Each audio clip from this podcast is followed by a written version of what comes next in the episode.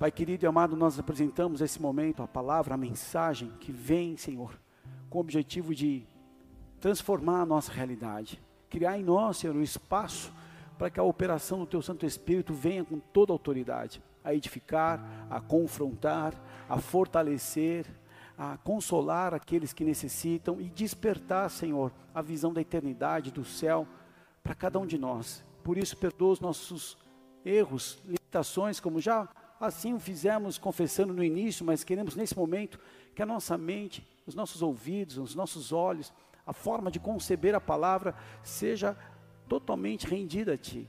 Sela este ambiente, a mensagem, tenha misericórdia de cada um de nós, de todos que acompanham pelas plataformas, que a Tua boa mão opere de uma forma tão poderosa, Pai, inibindo toda ação contrária das trevas, que os Seus anjos trabalhem de uma maneira intensa, liberando desde o céu tudo aquilo que é necessário, toda sorte de ministrações, como diz a tua Bíblia, a Bíblia, Senhor, a tua palavra, um anjo mesmo, um anjo deu vitória a todo um povo que estava opresso.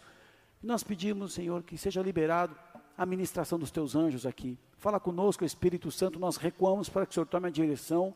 Pedimos, ministra-nos e leva-nos ao conhecimento do coração do Pai, que o nome do Filho amado Jesus Cristo seja exaltado. Nós nos reunimos e colocamos a nossa vida diante de Ti. Eu apresento a minha vida como um instrumento, como um servo Teu, uma ferramenta nas Tuas mãos.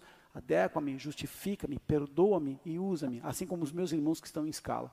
Cada um de nós aqui, Senhor, possamos Te agradecer, Te adorar e reconhecer que o Senhor cuida de cada necessidade. Forma nessa noite, Pai, o desenho daquilo que é o Teu plano. E nós te agradecemos em o nome de Jesus. Você pode dizer amém. Pode aplaudir porque Ele é santo, Ele é bom. Livro de Filipenses, capítulo 3, verso 13. Sendo um pouquinho ali. Filipenses. Depois ali de Efésios, aí você vai passar Efésios, aí chega em Filipenses, capítulo 3. Verso 13 em diante, tá? Que eu vou ler aqui, destaquei o verso 13 e 14. Diz assim a palavra do Senhor, Pode pesquisar aí, vai no, vai no prefácio, vai mesmo. Quando abre a palavra, é algo lindo. No céu a gente vai ver o que acontecia quando a gente abria a palavra. Que Deus iluminava as nossas vidas, a gente nem percebia, mas Deus é bom. Livro de Filipenses, capítulo 3, verso 13, diz assim: Irmãos, quanto a mim, não julgo que o haja alcançado. Mas uma coisa eu faço, que é, esquecendo-me das coisas que atrás ficam e avançando para os que estão diante de mim, prossigo para o alvo, pelo prêmio da soberana vocação de Deus em Cristo Jesus. Até aí por enquanto. Aqui nós vemos essa carta, conhecida como a Epístola aos Filipenses, onde Paulo escreve de Roma, na prisão, a essa igreja. E ali eles estavam lutando contra heresias. Então Paulo escreve essa carta para alertar, para despertar a liderança dessa igreja. Líderes que tinham ficado contra Paulo. Então Paulo escreve nessa direção, nessa situação, agradecendo a ajuda que ele havia recebido dos irmãos de Filipos, expressa o seu amor por eles e fala também da confiança, da alegria, da união e firmeza que devem ser as marcas dos seguidores de Jesus. Ele destaca a alegria, a confiança, a união e a firmeza. Tudo que nós temos sido atacados nas últimas estações, para que você se torne vulnerável, para que você fique suscetível às mentiras e o medo. Conversando essa semana com uma pessoa, fala: Eu sinto muito medo. Chegou uma certa idade da vida, se sente sozinha e tem muito medo. E mesmo você confrontando a pessoa, se colocou nessa posição, mas precisa confrontar com a palavra. Fala também que eles deveriam imitar o exemplo do próprio Cristo, que seguiu o caminho da humildade, da obediência ao Pai. Esse caminho levou Jesus à morte, como nós sabemos, à morte de cruz, mas depois à altíssima posição de Senhor de todos. Então, Paulo descreve de forma consciente o seu processo nessa carta, que ela é muito especial, ela é muito bonita de se ler, de se meditar, porque fala do nosso contexto aqui também. E quando ele fala do seu processo, ele fala do preço que ele teve que pagar para que se cumprisse a vontade do Senhor na vida dele. Nós queremos um evangelho que está desassociado a responsabilidades. Esse não é o evangelho verdadeiro, porque o verdadeiro evangelho está ligado à cruz a responsabilidade que Cristo teve de renunciar, negar a si mesmo, abandonar, perder para conquistar aquilo que foi preparado. Hoje nós temos uma troca de valores, uma desconstrução de papéis, desconstrução da identidade, desconstrução daquilo que é o desenho original. E se não estivermos com a luz da palavra, a gente se confunde. Quando a palavra diz a respeito daquilo que é a vontade do Senhor, seja feita a tua vontade, como é no céu, aqui na terra, nós esquecemos que é um governo, uma soberania do Senhor. Não é o Senhor que tem que se amoldar à nossa condição, mas a gente que precisa se converter, voltar a esse encontro, ir ao lugar onde a aliança foi quebrada e recomeçar, se for necessário. Ele fala aqui também, Paulo, quero só dar esse panorama dessa, dessa carta de Filipenses, a respeito da alegria por estarem unidos com o Senhor, e isso que contribuiria para a segurança da comunidade. Qual é a nossa única garantia? Em todos os processos, em toda essa instabilidade que estamos vivendo nos últimos dez anos, a garantia é que nós temos o céu à nossa disposição. As pessoas ficam preocupadas com linhas teológicas que eu respeito, eu também medito e busco conhecer que horas que vai acontecer, se haverá o um arrebatamento, se subiremos antes da tribulação, se no meio da tribulação, se depois da tribulação que vamos viver. A questão é que não está claro, são linhas que, que, que trazem verdades, entendimentos, mas a gente tem que estar atento, atento ao que do céu nós podemos ter. Jesus, quando ele fala sobre os sinais do fim dos tempos, ele fala cuidai de vós. Ele começa em Marcos capítulo 3, primeira coisa, cuidai de vós. Porque haverão falsos, virá muita mentira, muita enganação. Cuidai. Ele termina dizendo: vigiai. Então, meu posicionamento diante de todo esse cenário, tem pessoas que estão fazendo estudos para como abreviar o fim dos tempos. Não, ele vai se cumprir. Há uma agenda do céu acima da agenda da ONU. Há uma agenda do céu acima da agenda do Illuminati. Há uma agenda do céu em todos os governos, que tudo, tudo que está levando a esse encontro do governo mundial que vai acontecer, já está acontecendo. Mas nós temos o entendimento da alegria que vem do pertencimento ao Senhor. O ensino aqui de Paulo fala dessa segurança dessa comunidade, porque eu estou unido com Cristo. Esse homem estava numa prisão chamada Marmitina. Quando você visita Roma, se Deus quiser, eu creio que em breve, ano que vem, a gente pode fazer uma visita para lá, fazer uma barca, eu creio que vai acontecer. Você entende a necessidade que ele vivia. Era um lugar quando enchia o esgoto passava onde ele estava, ele e Pedro.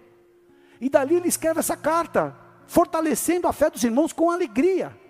Gente, se a gente é contrariado em alguma questão do nosso dia, no curso do dia, já fica bicudo, já fica marrudinho, já não quer mais saber, já fica lutando, puxando cabo de ferro com Deus.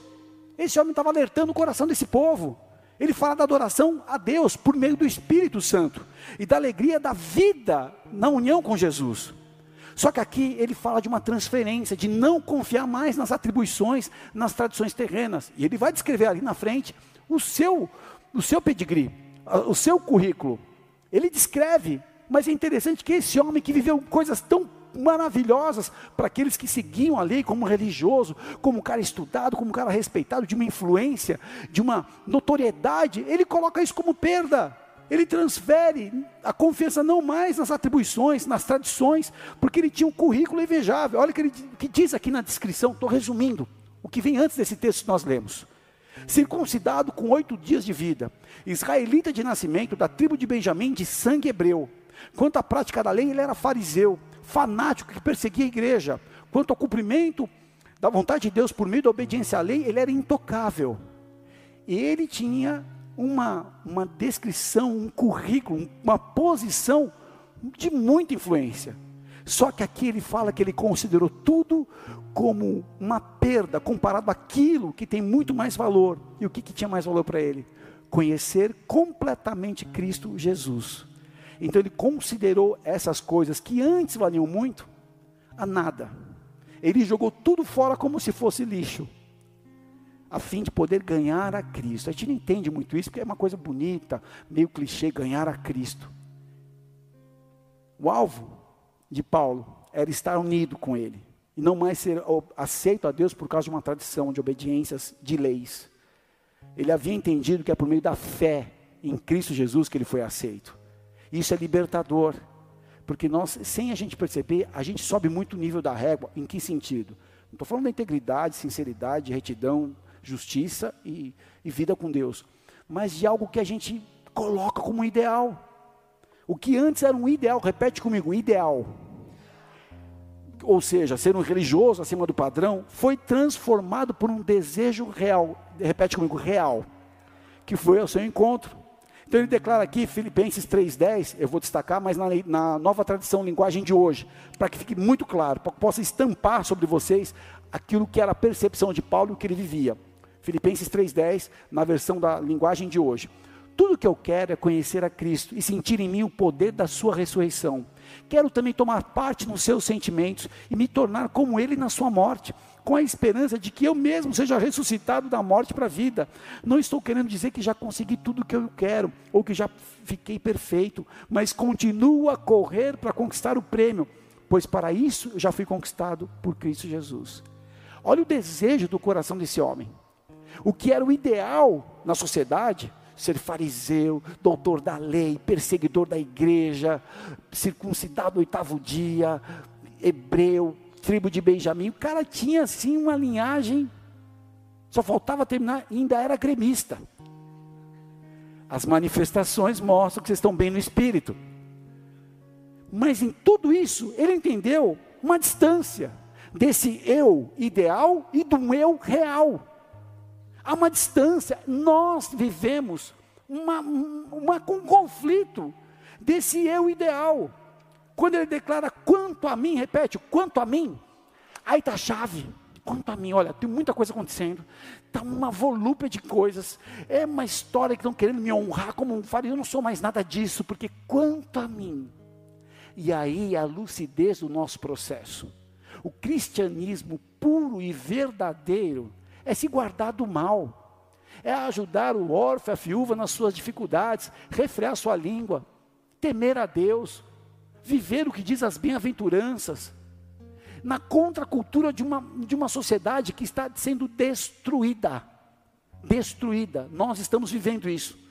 A negação, o abandono, a, a renúncia da fé já está acontecendo. Nós já vivemos os tempos da apostasia, a dificuldade de se conectar com Deus ao mesmo tempo que as pessoas se entopem de medicalização para buscar o um encontro com uma paz que você poderia ter na presença do Senhor. Não estou dizendo que não é importante as terapias, eu estudo e eu creio muito no efeito das terapias naquele momento que a pessoa precisa.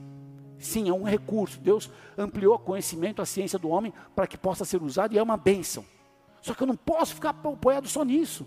Então, essa transformação, quando ele declara quanto a mim, fala de uma clara convicção que ele entendeu de quem ele era e de quem ele passou a ser. E isso é um conflito na igreja. Eu tenho 49 anos, comecei a conhecer o Evangelho em 1994. Me considero início de uma caminhada de conversão 2001, quando eu me batizei.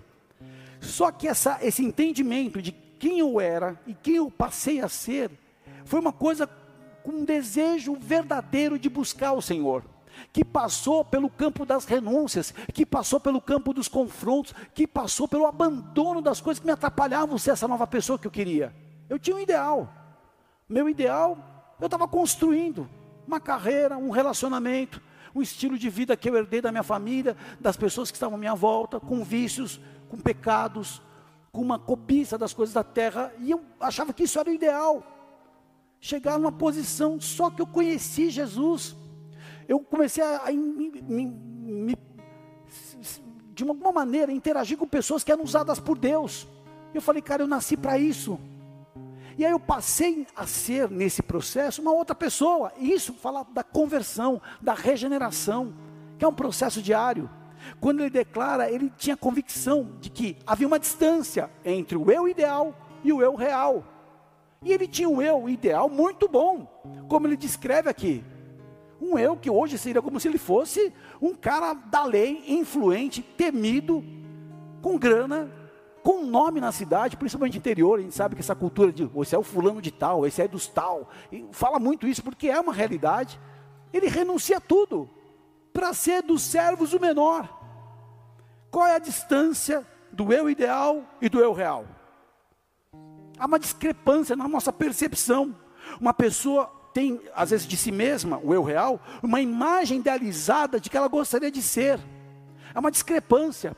Tem pessoas, não é que estão com o rei na barriga, tem pessoas que pensam que estão com, com o universo na barriga. Não entenderam. E tem pessoas que, ao contrário, se sentem o mais distante, mais imerecedor, e é uma discrepância. E o que, que precisa entender? Quando Jesus revela um novo plano para nós, o plano da salvação, fala da eternidade. Na eternidade, nós teremos autoridade, teremos as heranças, as recompensas, os galardões da fé aqui na terra. Não está aqui. Então, tudo que eu e você lidamos com dificuldades, com espinhos, com o preço de ser um verdadeiro discípulo de Jesus, há uma recompensa no céu que talvez não esteja aqui. Mas fala de uma vida de regeneração, fala de uma vida plena, com todas as dificuldades, fala de um posicionamento que vai acrescentar. Quem está comigo, diga amém. O eu real refere-se à percepção subjetiva de uma pessoa sobre si mesma. Inclui suas características, seu comportamento, seus sentimentos. É como a pessoa se vê e se percebe no momento presente. O eu real é baseado na experiência vivida, na autoavaliação subjetiva. E tem o eu ideal. O ideal é a imagem idealizada de que uma pessoa gostaria de ser. Representar as metas, as aspirações, os padrões que uma pessoa valoriza e deseja alcançar. O eu ideal é moldado por influências sociais, culturais, pessoais, modelos de comportamento, expectativa dos outros, ideais internalizados. O problema está nisso. Nós queremos abandonar o eu real não estou dizendo que o eu não pode crescer, multiplicar e melhorar e ser uma nova versão a cada dia, cada vez melhor.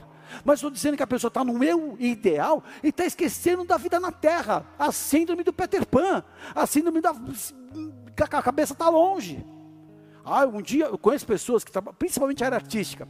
Não, porque eu vou fazer isso, você, cara, você precisa primeiro pagar as suas contas trabalha num emprego trivial, normal, terráqueo e desenvolve os seus projetos de arte, os seus projetos de cultura, os seus projetos que vão influenciar uma geração. Eu creio nessa visão. Só que não se vive de vento.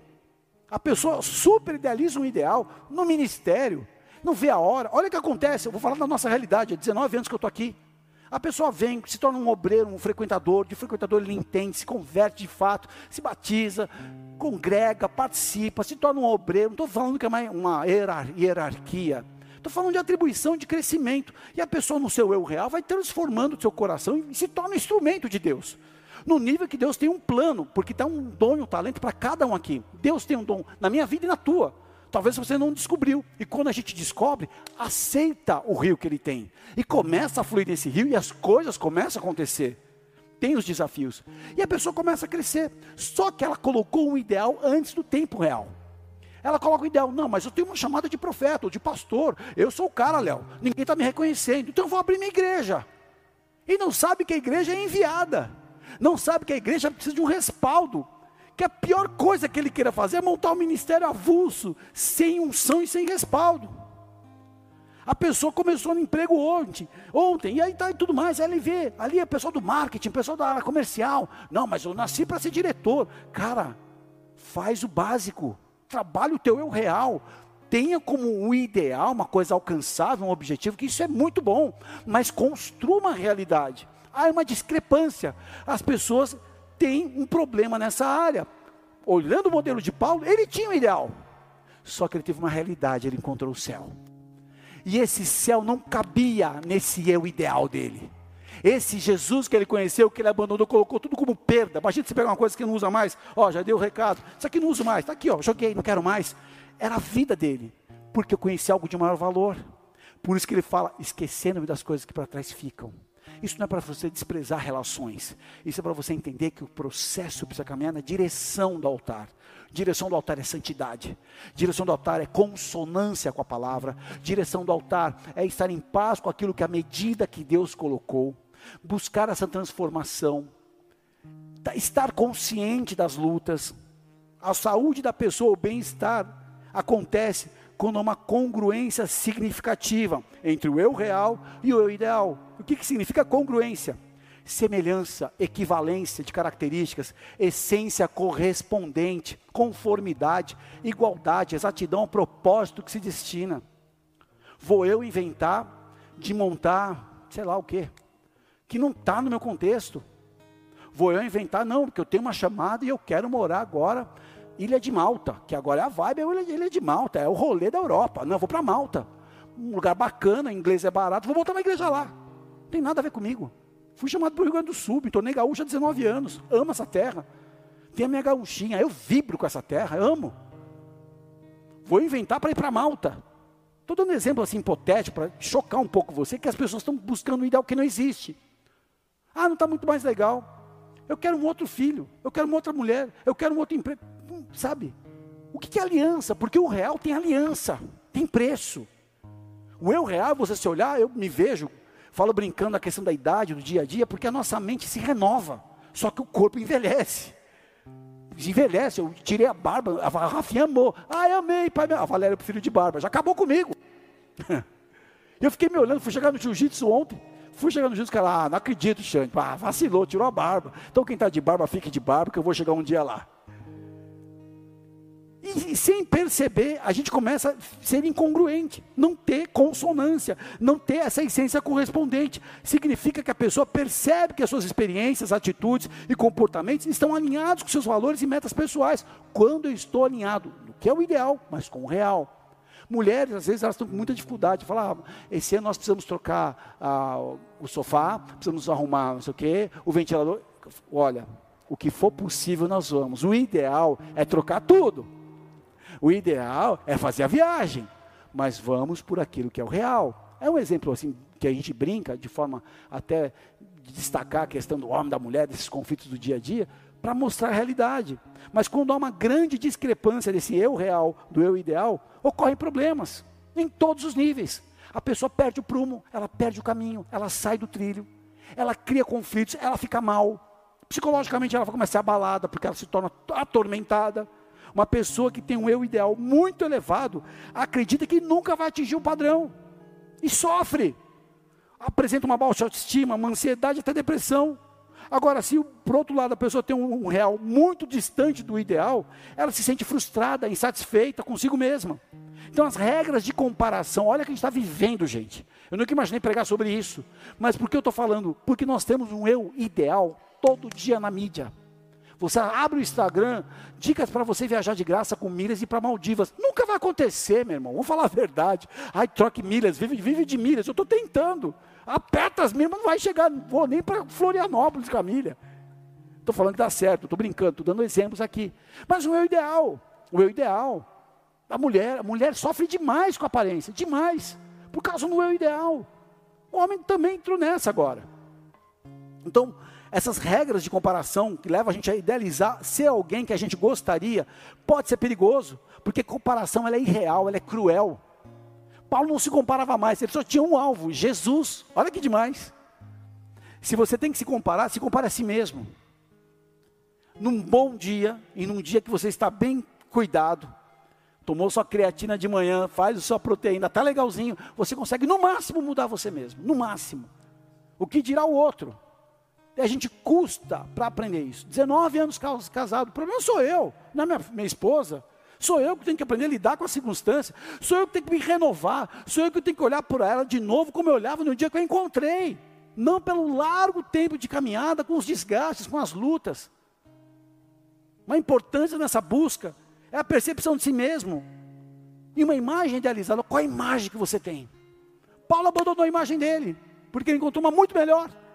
Ele falou: eu, eu, quero participar da ressurreição. Por isso eu quero me apegar aos sofrimentos de Cristo. Olha o nível de profundidade de um cara que está preso, ia morrer. Nero executa ele. Eu quero participar dos sofrimentos para que eu possa ter direito à ressurreição. Olha o nível de ideal que, que tinha no coração. Ele fez uma projeção e acabou com essa historinha. Queridos, eu não estou dizendo que você buscar as coisas boas, procurar ter uma vida legal, um estilo de vida bacana, saudável, equilibrado, o melhor possível, está errado, está certo. Mas o problema é quando você coloca isso acima de um propósito, daquilo que você foi formado, foi gerado. Então, essa busca pode promover uma cura na distorção causada por um padrão que a gente carrega que adoece. As pessoas estão adoecendo por causa de rede social. As pessoas estão adoecendo porque não estão alcançando o que elas imaginavam, porque entrou na mente, no coração, um modelo que não existe. Tem mulheres que sofrem do luto do bebê perfeito, porque imaginava a gravidez. Aí tem pessoas que, ah, sonhei com um filho, o filho veio. Tem cólica, tem madrugada, desregula o horário, o relógio biológico vai para a nuvem. Me lembro uma vez de um caso que o rapaz falou assim: Cara, eu só queria botar na parede, colar e sumir. Olha isso. Ah, o ministério, não vejo a hora de ser enviado. Ah, o romance do ministério, como é bom a vida de pastor, de preletor. Não tem noção. Não tem noção o que acontece fora de um culto, no dia a dia da vida de um pastor. Ah, eu quero ser um ministro de louvor. O, o calo na mão. Você vai olhar para o violão, você vai querer quebrar o violão às vezes. A vida, ela precisa passar por uma transformação. E esse entendimento que promove a cura é quando nós lembramos que fomos criados à imagem e à semelhança. Na origem, por isso que é importante, você pega muitos Gênesis no início, na criação estava tudo organizado. Criados à nossa imagem, à nossa semelhança, disse a Trindade. E o que é imagem? Salmos 27, 4. Olha o que o salmista, eu gosto muito de salmo, por quê? Não é uma regra religiosa, eu abro sempre o salmo, oro, faço sinal da cruz e cuspo na, na, na porta da casa, não é isso. Mas é que o salmista estava na presença de Deus, então você fica atrás do salmista olhando para Deus. Ele diz assim, Salmo 27 para mim é muito especial, porque me curou. Uma coisa pedi ao Senhor e a buscarei, que possa morar na casa do Senhor todos os dias da minha vida, para contemplar a formosura do Senhor e aprender no seu templo. Olha o ideal. Eu quero morar para contemplar. Isso é santo. Não para, olha, o cara habita na casa do Senhor. Não, para contemplar. E quando a gente contempla, a gente adora e a gente se torna semelhante. Qual é o problema hoje dos nossos conflitos? Nós não estamos lendo a Bíblia. Não estamos contemplando o Senhor. Pega um padzinho ou pega um no Spotify, instrumental worship. Coloca. Cara, tira um tempo para pedir perdão, para confessar pecado, para abrir teu coração para contemplar, porque a gente é transformado de glória em glória. Nós somos os únicos responsáveis pelo conteúdo espiritual. E isso ocorre na transformação do nosso ser no interior, na imagem, na semelhança, como eu disse. Imagem indica caráter, natureza. Por que eu tenho imagem de Cristo? Porque meu caráter lembra Jesus. O cara não tem malícia. O cara não, não é duas palavras. A gente tem erro, tem falhas e erra mas o meu caráter tem que estar perto de Jesus. Esse é meu alvo, esse é meu ideal. Eu tive que aprender isso, sabe por quê? Porque nós, homens, somos maliciosos. E eu tive que descatequizar minha mente, porque a grande maioria foi catequizado em tudo que é pecado e lixo de pornografia. E de todo meu coração não desejei mais isso. E treinei a minha vida para olhar como se olhasse para minha esposa, para minha mãe, para minha filha. E eu consegui, nesse processo, enxergar, sabe o quê? numa mulher, uma filha amada que talvez foi abandonada, que foi abusada. Então, um temor de interagir com o sexo oposto. Isso foi por causa da semelhança, como Jesus falava com as mulheres. E por que eu tenho que carregar esse lixo? Eu não tenho que carregar esse lixo, não fui para isso, não foi feito para isso. Então comecei a olhar, comecei a purificar. E se há uma tentação, olha para o chão. Está na academia, fecha o olho. Tem hora que estou na academia numa posição que não dá, eu fecho o olho e treino, fazendo exercício, mesmo que esteja torto, eu vou fazendo para não ficar observando. E, porque não depende da pessoa, depende de mim. É só uma imagem e a semelhança. Imagem é a natureza, é o caráter. Ao nível que você pode estar num contexto e, e ter Jesus com você. E o pecado não te pega mais. Não dói aquele pecado, aquela coisa que você passa mal. Oh, não. Eu estou em paz. E você começa a entender os apetites da alma. Porque quando você jejua, se santifica, os apetites vão sendo moderados. Quem está em jejum tem a geladeira cheia para comer o que quiser, mas eu estou me santificando. As minhas grandes viradas de alimentação, abro para vocês aqui, não é uma doutrina, mas foi quando eu comecei a jejuar. Os jejuns, não de um dia, vou ficar um dia sem tomar Coca-Cola. Ah, meu amigo, desculpa. Mas quando eu comecei a consagrar, porque eu tinha ímpetos, hábitos, e eu fui corrigindo isso com jejum. Então é possível você santificar, através da alimentação, a sua vontade. Claro que com oração. Só que ele fala que nós somos a semelhança também. o que é semelhança? É a função. Para que você existe. Para adorar, para ser instrumento, para levar luz, para ser sal, para causar uma mudança positiva no meio que Deus te colocou. E se não for para atrapalhar, se não, for, se não der para ajudar, atrapalhar, eu não vou, eu fico calado. Não há outro caminho para nós, queridos. É o revestimento de uma fé apostólica, de uma fé que crê no avanço, de uma, uma conquista, de uma colonização do céu na terra. Quantos aqui querem ver o céu na terra? Mas como é que o céu vem na terra se eu estou idealizando as coisas da, do pecado? Como é que pode vir o céu na terra se eu tenho inveja porque passa um carro melhor do que o meu, ou eu não tenho um carro ainda? Como é que pode vir o céu na terra sendo eu estou cheio de um eu idealizado nas coisas que me afastam de Deus? Uma das razões da falta de poder nos nossos dias é a condição da oscilação de fé. A pessoa tem fé, mas quando é um confronto, uma renúncia, não quer fé. E essa oscilação diminui a fé, esse pecado diminui a fé. O pecado interrompe o fluxo de poder sobrenatural, porque compromete. E a intimidação é um resultado da operação do pecado que tira a nossa autoridade. Ah, pequei, então estou intimidado, já não vou orar direito, já não vou buscar. Esse é o enredamento. E se eu não tenho a ação do Espírito Santo, como é que eu posso alcançar um padrão que Deus me designou na imagem, na semelhança?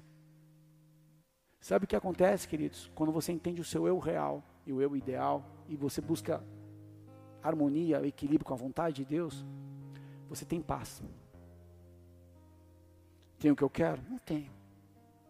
Eu sei o que eu tenho, o que eu preciso, o que eu tenho me dado para esse momento? Tenho. Isso me faz um cara acomodado, medíocre, num platô? Não. Obrigado, Senhor. Eu levanto todo dia agradecendo pelo dia de ontem. Mas vamos, para cima. Vamos mudar a história. Vamos virar o jogo. Pode ser hoje.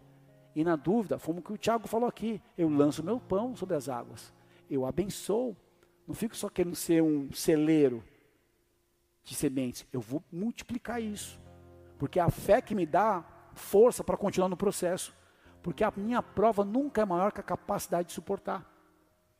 Então, se eu estou no ideal muito lá em cima, fora de uma realidade, está difícil. Mas está difícil por quê? Porque se eu declaro fé, a prova vai vir a verdade dessa declaração. Estou na prova, eu tenho, eu creio em Deus. Porque o falso não sobrevive à tribulação e à provação teste da vida real mostra a nossa verdade. Então aquilo que é ideal começa a desmanchar. A fé nunca escolhe o caminho mais fácil. Deixa eu repetir essa sentença aqui. A fé nunca escolhe o caminho mais fácil. Para que não fique evidente que é a fé, e sim foi um jeitinho brasileiro. Então é mais que um conjunto de declaração. A verdadeira fé transforma a forma como nós vivemos. E só as provas conseguem distinguir o que é falso do verdadeiro. Tudo que é infundado não vai subsistir. Olha que interessante, Hebreus capítulo 12, já vou encerrar aqui, por favor, louvor já se posicione. Portanto, nós também que estamos rodeados de uma tão grande nuvem de testemunhas, deixemos todo embaraço e o pecado que tão de perto nos rodeia, corramos com paciência a carreira que nos está proposta, olhando para Jesus, o autor e o consumador da fé, o qual, pelo gozo que lhe estava proposto, suportou a cruz, desprezou a afronta e assentou-se à destra do trono de Deus. O que, que tem sido o teu ideal? Mas o que desse ideal tem feito você errar naquilo que é a tua realidade? Quando ele fala uma coisa, eu sei que vou fazer, que vou buscar, é esquecendo-me das coisas que ficam para trás aquilo que eu idealizava, as coisas que eram os meus padrões, eu esqueço disso, porque eu tenho uma nova referência, Jesus. E aí, o que ele vai me dar nessa referência é legal, porque o Senhor quer te abençoar. O Senhor se alegra como um pai que sabe das boas coisas para os filhos, quanto mais o Pai Celestial. E é esse entendimento que eu tenho que trazer para a minha vida. O que, que é o meu ideal? Que, que eu busco? Está associado a Jesus? Continua, meu irmão. Mas o que é um ideal? que fere Jesus, isso é viagem. Isso é algo do, do coração enganoso. Feche os teus olhos. Vamos nos colocar na presença de Deus. Não alcançamos ainda. Mas eu preciso esquecer de algumas coisas. E é muito difícil renunciar a um padrão, renunciar a uma vontade, renunciar a um desenho que nós colocamos. Deus não faz desenhos que vão conflitar com a sua santidade. Deus não vai te dar desenhos que ferem os princípios que ele estabeleceu. Deus não é o Deus de confusão. Dói muito. Renúncia não é uma coisa que a gente quer. Mas se a minha realidade hoje pede que eu deixe as coisas que precisam ficar para trás, talvez os laços que eu fiz, os enganos que eu cometi, eu quero renunciar a isso hoje. Eu quero, Senhor, como Paulo disse, avançando para aquilo que está diante de mim. Paulo não tinha mais um ideal diante dele, voltado para si mesmo, como um homem, como um desejo. Ele tinha Jesus. Ele tinha como diante dele Jesus. Esse era o novo ideal. Talvez hoje você precise abandonar alguns ideais. Porque não está alinhado a uma realidade que Deus quer te dar. E essa discrepância está fazendo você sofrer. A bênção enriquece e não traz dor. E se o ideal está trazendo muita dor, precisa ser questionado. O que há nesse ideal que não está em harmonia com a palavra? O que há nesse ideal que eu busco que fere o que Deus ama? O que há nesse ideal que impede de que eu seja quem Deus me chamou para ser? Medita nisso agora. Porque o teu rio passa a fluir quando a tua realidade encontra a vontade de Deus. E é por isso que a gente se converte. Porque não é mais a gente, é o Senhor. E aí vem uma graça poderosa que te santifica, que eleva a tua fé e faz você entender que a renúncia é apenas uma estação do ideal que está no coração de Deus. Nega-se a si mesmo, tome a sua cruz e siga-me. Isso não é uma convocação, é um convite. O que, que é o meu ideal que eu preciso abandonar? O jovem rico não abandonou. Eram as muitas riquezas que ele tinha, as muitas posses. Era o ideal dele. Mas momentos antes ele se coloca de joelho, Jesus, bom mestre, o que eu tenho que fazer para lhe dar a vida eterna? A vida eterna não era o ideal dele, o ideal era o dinheiro. E Jesus fala: uma coisa te falta. Marta estava muito agitada, muito agitada, com muitas tarefas. Jesus olha e fala assim: Marta, Marta,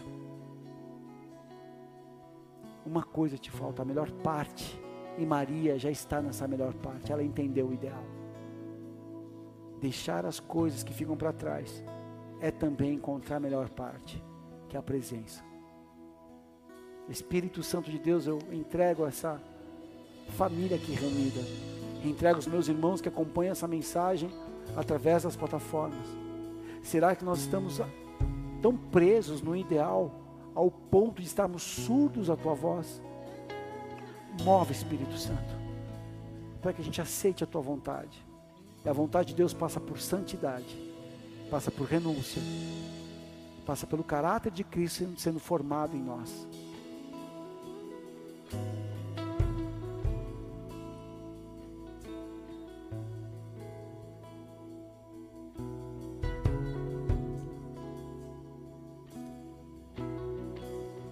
Se precisar renunciar, deixar para trás, romper. Seja bem-vindo. Se você quiser vir aqui à frente, eu posso orar por você. Enquanto nós ministramos o louvor.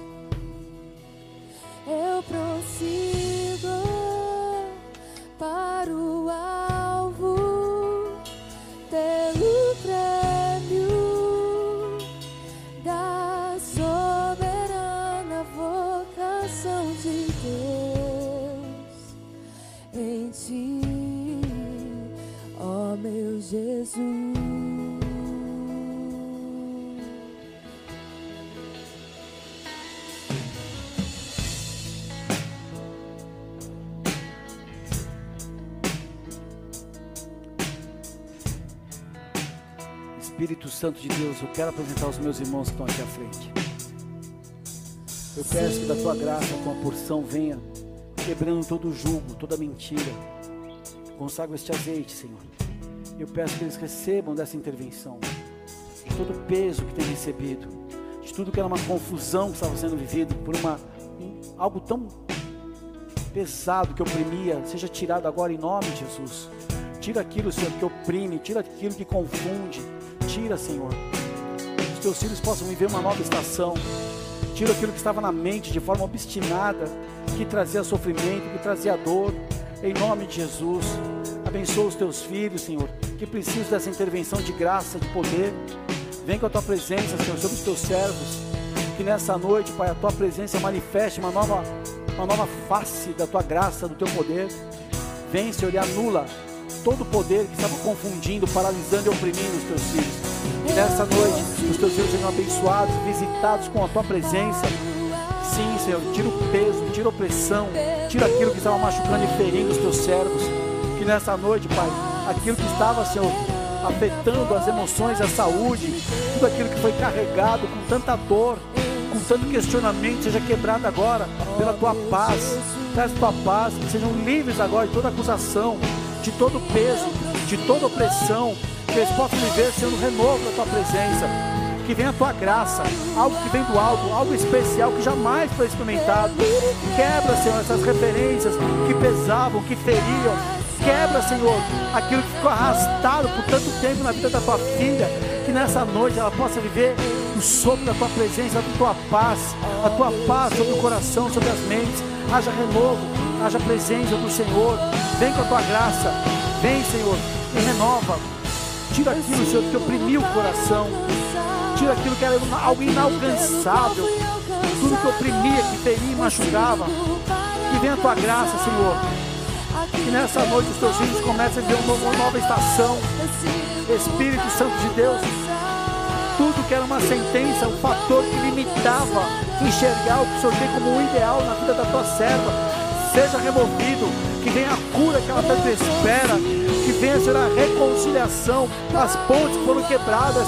O Senhor é poderoso para fazer infinitamente mais, infinitamente mais, infinitamente mais na vida das tuas filhas, na vida, Senhor, da tua filha que aqui está, Senhor. De toda sentença que trouxe questionamentos profundos que impediu tua filha de viver propósitos. Essa noite, Pai, é noite onde o rio começa a fluir. Essa noite, Pai, a tua paz começa a encher o entendimento. Essa noite, Pai, algo de renovo que vem do céu, vem. Toda opressão, toda dor, tudo aquilo que era mentira, Senhor, seja cancelado em nome de Jesus. Pai, que as pedras sejam removidas. Eu declaro cura, eu declaro vida, eu declaro tua graça. Tira tudo aquilo que é uma confusão, Pai, ideal, na mente, aquilo que sido a realidade dos teus filhos. Tira, Senhor, toda visão cruzada, tudo aquilo que era um conflito, tudo que representava um beco sem saída, seja cancelado em nome de Jesus. Comece uma estação da tua presença, comece a estação do renovo. Coloca a paz que excede o entendimento, que haja o renovo do Senhor. E eu declaro a visitação que vem do alto. Receber as respostas de Deus, a imagem, a semelhança de um Pai que te ama. Todo peso, toda opressão, todo ponto de dor, tudo aquilo que orgulho escondia de você, o desejo verdadeiro de encontro com Deus, que se dá numa renúncia, mas que uma nova dimensão se abre, um novo poder sobre a tua vida, não mais daquele filho que estava distante da mesa, mas do filho que foi abraçado e foi colocado no lugar de honra. Pessoas que estavam com fluxo de honra interrompidos nessa noite por uma discrepância do que entendiam, do que se imaginavam, do que viviam. O Senhor está removendo isso. E o lugar que Deus te dá é um lugar de paz. É um lugar onde o desenho dele se ajusta perfeitamente. É um lugar que você não precisa de armadura de ninguém. É um lugar que Deus te dá graça como uma filha e um filho que foi conectado ao propósito. Nessa noite, o que você vivia deixa de existir debaixo de uma opressão e você passa a viver na conformidade do teu desenho que foi colocado por Deus. Receba essa palavra, seja renovado, receba renovo, adore ao Senhor porque Ele é santo. E essa é uma noite que vidas são reconectadas ao destino. Aplauda aquele que é santo. Adore ao Senhor. Louvor liberta, louvor lava.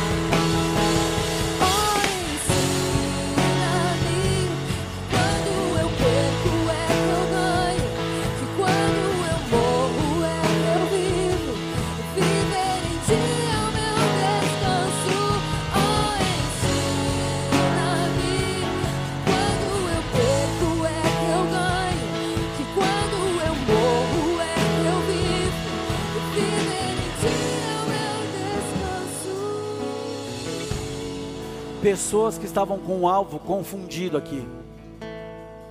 Algumas pessoas que ainda lutam com o alvo de um ideal da alma, da carne, do coração enganoso, a um alvo que Deus vai colocar na tua vida. E todo o processo de grandes transformações passa por encontro com Deus. Se você ainda não entendeu o que você está vivendo, o que eu te oriento é: abra um jejum pessoal secreto não faça aquilo que é um ímpeto da tua carne, aquilo que você tanto deseja na força do teu braço. Mas tem um tempo de renúncia num campo onde o Senhor vai tratar coisas. E Ele vai te mostrar um novo cenário. Às vezes levam semanas, às vezes levam meses. Mas o que você vive de estar na presença de Deus é dizer, Pai, obrigado porque valeu a pena toda entrega para viver o que eu vivo hoje. E nada do que Deus confia, concede, é fora talvez de um processo de de confrontos, de luta. Você vai desarraigar, às vezes, palavras malditas, demônios estão tomando conta da tua casa, da tua família. E você vai se posicionar, eu não aceito isso. Deus vai dar estratégias de você orar, se santificar, de ler a palavra, tomar decisões, principalmente aqui aqueles que estão na frente de um processo. Seja líder, seja um líder, uma líder, num processo do lar, seja a esposa, seja o marido, mas algo que está sendo retomado aqui. Pessoas estavam com o alvo confundido. É como se você não acertasse e a tua vida não andasse. Mas essa é uma noite que o Senhor está tirando aquilo que tem sido um ideal confuso para colocar o ideal dele. E isso vai te colocar no campo de paz. Ainda que leve muito tempo a construção, mas com ele faz toda a diferença. Porque a jornada com Deus se torna uma aventura não é um deserto, não é aquele peso. Eu estou com Jesus. Sabe quando a gente fala, está passando pela prova dando glória a Deus? É exatamente isso. Eu não tenho o que eu idealizo, mas o que eu preciso Ele tem me dado. Isso me faz forte, isso me faz valente, isso me faz estar em paz com Ele. Estar em paz com Deus é meu primeiro alvo. Não adianta você construir um palácio, construir uma jornada, ter uma grande história, escrever um grande livro, se você não tem paz com Deus. A primeira coisa que o homem perdeu quando se separou pelo pecado, foi a paz que ele tinha. Ele se esconde de Deus. Lá em Gênesis, teve medo. O medo rouba a paz. Você fica debaixo de uma ameaça irreal muitas vezes e fica contabilizando que vai ser perdido. E você tenta recuar, tenta proteger algo que nem foi você que construiu, foi o próprio Senhor. Então, nesse campo de encontro, tenha paz como um sinal, um árbitro para a tua vida. Eu declaro sobre a tua vida a revelação do propósito de Deus, de uma forma tão sobrenatural tão diferente do que você espera, que a certeza é tão maravilhosa que não vai trazer confusão. Fim das vozes de conflito na tua vida. Sejam caladas as vozes de conflito. Sejam caladas as vozes de conflito que tentam arrancar você do propósito. Que o diabo quer tirar você do propósito. Já que é filho de Deus, faz isso. Não. Eu sei que a quem eu tenho servido. Eu sei que o meu redentor vive. É por isso que eu creio no meu amanhã, como diz o louvor. Receba essa palavra na tua vida hoje e seja ativada as bênçãos que Ele tem preparado. Em nome de Jesus, aplauda aquele que é santo. Amém?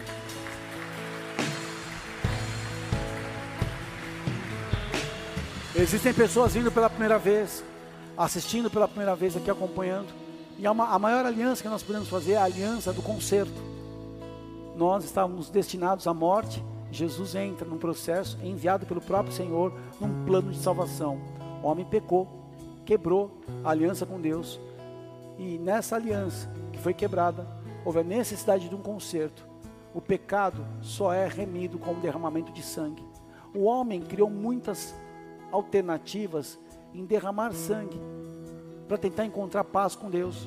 Mas o Senhor inverte essa história. Ele mesmo encontra um homem a entregar o seu filho amado. E quando Jesus assume a culpa, o pecado da humanidade, ele se faz maldito na cruz por mim, por você. Não foi algo simples. Numa leitura, numa conversa, parece simples, mas ele recebeu todo o cálice de ira. E esse cálice ele pediu para o Pai: se é possível, passa de mim. Se desconectar com Deus e receber toda a sentença do pecado da humanidade. Ele faz na cruz do Calvário. Por isso é uma coisa tão terrível, tão chocante, a morte de Cristo Jesus. Ao terceiro dia ele ressuscitou e hoje ele vive. Quem crê não é confundido. Se você confessa nos teus lábios, você é justificado. Você crê, você é salvo. O que eu quero fazer aqui é uma oração para aqueles que estavam afastados ou para aqueles que estão vindo pela primeira vez. Da mesma forma, você que me acompanha através da plataforma.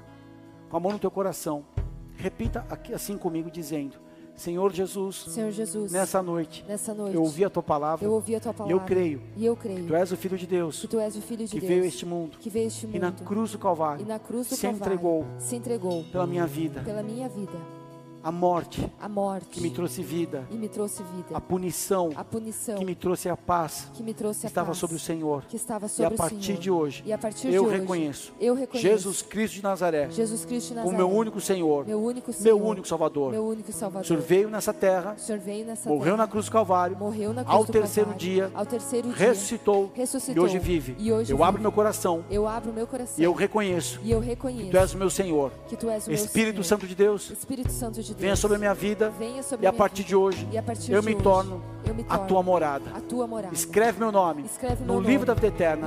da A minha eterna. vida a minha eu vida, entrego eu entrego definitivamente definitivamente nas tuas mãos, nas tuas em mãos, nome de Jesus. Em nome de Jesus. Você que fez essa oração, levanta o teu braço. Você fez essa oração, agora pode pegar tuas coisas e vem aqui para frente. Se você fez essa oração, vem aqui para frente, por favor. Você que fez a oração, quem fez a oração, levanta o braço aí. Vamos aplaudir o Senhor Jesus por essas vidas. Venham para frente. Os meus líderes de célula, diáconos, presbíteros, vão aqui orar. Pode vir todo mundo. Seja muito bem-vindo. Que Deus te abençoe. Que Deus abençoe. Que Deus te abençoe. Deus abençoe, queridos. Deus abençoe. Seja muito bem-vindo, guerreiro. Deus tem uma obra na tua vida. Glória a Deus, guerreiro. Glória a Deus. Seja bem-vindo. Fica abraçado, vamos orar. Fica aqui na frente, nós vamos orar. Tem mais pessoas. Amém. Seja muito bem-vinda, que Deus te abençoe muito. Vamos orar aqui, me ajuda aqui, Alexandre. Todo mundo vem orar aqui por eles. Ah, Yolanda, vem orar. Abraça aqui as irmãs, irmãs abraça as irmãs, homens abraça os varões aí. Amém? A igreja, estende suas mãos para cá. Pai Celestial, nós te agradecemos por cada um dos nossos irmãos. Pai, que nessa noite comece uma nova obra, uma coisa poderosa, como filhos amados que são. Que eles recebam, Deus, a sentença de filhos, que é a herança, e que eles possam se posicionar nesse lugar da tua paz, da tua providência, da tua presença. Que inicie hoje um novo processo, que a maldição seja quebrada, que eles possam viver as promessas da tua palavra, e estes nomes sejam escritos no livro da vida eterna, e a partir de hoje os teus filhos passam a viver uma nova dimensão, que as bênçãos venham acompanhar os teus servos. Como igreja, nós apresentamos, abençoamos e reconhecemos. Escreve esses nomes no livro da vida eterna, e a partir de hoje o selo da tua aliança venha sobre eles, em nome de Jesus. Amém e amém. Deus te abençoe. Deus abençoe, queridos. Essa é a maior alegria no céu hoje, quando pessoas entendem o propósito. Amém? Deus, o teu nome. Cadê a galera dos tablets aqui? As boas-vindas. Nós temos uma agenda na igreja que se move toda semana para que você frequente, seja edificado, fortalecido. Então, dá o seu contato, a gente poder ter essa responsabilidade de te ajudar nessa caminhada que é algo tão especial. Amém? Temos uma agenda, vocês vão receber. Quarta-feira, reunião nos lares, são as células, é muito especial. Quinta tem culto. Sexta-feira a gente tem um bola soccer, o pessoal que joga paddle, o pessoal que joga beach tênis. Tem sábado de manhã às 8 horas, a gente corre lá na rótula das cuias, o bola running. A jeans às 4 horas, Ministério de Lutas às 18, Flame às 20 horas, culto domingo de manhã às 10, culto domingo às 18 horas. Segunda tem o discipulado. Terça-feira tem as mulheres do Nova Vida que trabalham com dependentes, codependentes. É uma agenda que se move. Mas o mais importante é você se conectar como família. Amém? Levanta tua mão aí. Se Deus é por nós, quem será contra nós? O Senhor é meu pastor, em nada me faltará. Agindo Deus, quem impedirá? Maior o que está em mim do que aquele que no mundo está. E eu posso todas as coisas naquele que me fortalece. Oremos juntos. Pai nosso que estás nos céus, santificado seja o teu nome. Venha a nós o teu reino, seja feita a tua vontade, assim na terra como nos céus. E o pão nosso cada dia nos dai hoje. Perdoa as nossas dívidas, assim como nós perdoamos nossos devedores. E não nos deixes cair em tentação, mas livra-nos de todo mal, pois teu é o reino, o poder e a glória para todos sempre. Amém e amém. Louvado seja Deus.